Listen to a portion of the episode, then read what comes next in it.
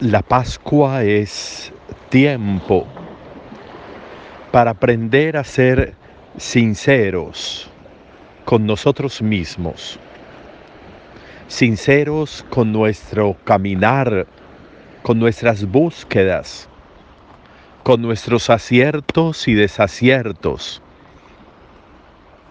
con aquello que nos inquieta y que a veces incluso nos angustia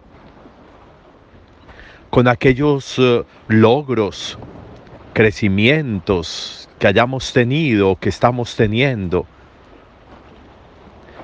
La sinceridad que no necesita una vida que se defiende, una verdad que se defiende.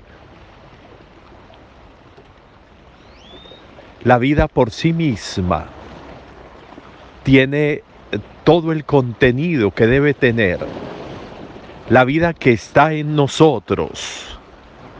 Es la propuesta de Dios para que este ser que soy yo se potencie, exista como meditábamos esta semana, exista, haga presencia ante los demás seres vivientes también ante los demás seres que comparten este espacio, esta vida, este tiempo, este espacio.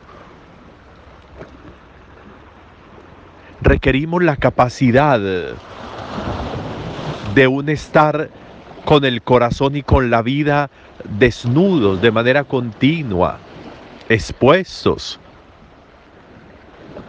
Cuando guardamos y guardamos y guardamos sin tener ni siquiera dónde guardar, porque no tenemos nosotros, no vinimos como con un cuarto útil donde guardar cosas, donde guardar ni logros, ni éxitos, ni angustias, ni odios, ni resentimientos.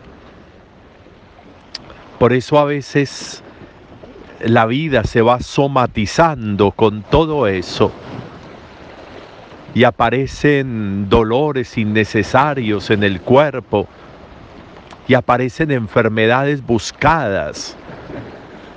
Porque pretendemos guardar y guardar, tenemos el vicio de guardar todo, tenemos el vicio y la manía de guardar todo y de esconder todo y de ocultar todo la vida requiere sinceridad. La vida requiere limpieza y transparencia. ¿A quién quiero engañar? ¿A quién quiero ocultarle? Cuando hoy vuelve este texto de los discípulos de Emaús, vuelve y aparece esa experiencia. Hemos meditado de muchas maneras este texto Hoy podríamos fijarnos en esos dos discípulos, esos dos discípulos que van desnudando el corazón. En ninguna parte nos dicen que eran amigos, no, simplemente discípulos, es decir, caminan juntos, han conocido a Jesús, tal vez parece que muy someramente, porque no creen en que las mujeres han encontrado la tumba vacía, en que Pedro y Juan han encontrado la tumba vacía. No, no lo creen. Entonces van angustiados retornando a su casa. Pero van abriendo el corazón. Van soltando lo que tienen dentro. La angustia, la tristeza, la desazón por lo ocurrido no se lo están guardando, no se lo están reservando. ¿Para qué? ¿Para quién? Están soltándolo. Y por eso cuando Jesús llega, ellos son capaces de recriminarle a Jesús que no sabe nada, que no conoce nada. Pero Jesús, al contrario, les va a ir contando todo lo que sobre él han dicho las sagradas escrituras todo lo que sobre él han dicho los profetas, los salmos. También Jesús va a contar su historia. también Jesús va a contar su antes. También Jesús va a contarles a ellos todo lo que sobre él se profetizó, que nosotros de manera tan bella lo contemplamos en el adviento. Pero aquí van los tres contando, aquí van los tres sacando lo que hay en el corazón. En el uno la certeza, la fe y la confianza y la esperanza. En los otros la angustia, la tristeza, el dolor, la pérdida. Pero van soltando, van contando, van sacando, van permitiendo que eso que sienten salga y no se quede dentro. Van permitiendo que esas vivencias que han tenido puedan salir porque saliendo se pueden manejar, dentro no. Si tú contemplas un alfiler con tus dedos y, los, y lo miras, ese alfiler no te va a hacer daño. Pero si dejas que entre en ti, ya pierdes el control, ya no sabes para dónde va a coger dentro de tu cuerpo ese alfiler. Y va a hacer daño aquí y allí y allá va a coger por este camino, va a coger por aquel otro, sin que tú puedas hacer nada.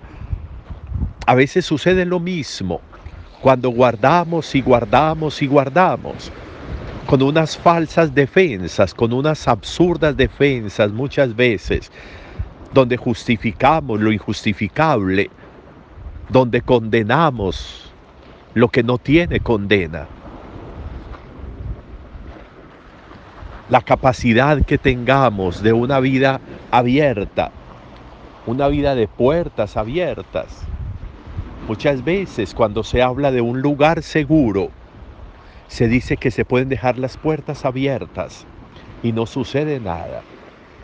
Si yo quiero tener una vida segura, si yo quiero tener un espacio seguro donde mi corazón palpite con tranquilidad, las puertas deben estar abiertas. La sinceridad debe estar a flor de piel. La capacidad de no dejar que entre lo que no tiene que entrar tendría que ser una disposición continua de la vida. Los discípulos y el caminante nos enseñan hoy esto. Qué bueno que aprendiéramos la lección de estar barriendo continuamente la vida los exámenes de conciencia que nos piden como requisito previo a la confesión. Debería ser una, una estrategia que utilizáramos de manera continua, diaria tal vez, para que barramos la casa y organicemos todo y podamos estar con las puertas abiertas, sin temor a que haya, nada que pueda dañar, destruir lesionar mi vida, mi alma, mi ser. Un buen domingo para todos.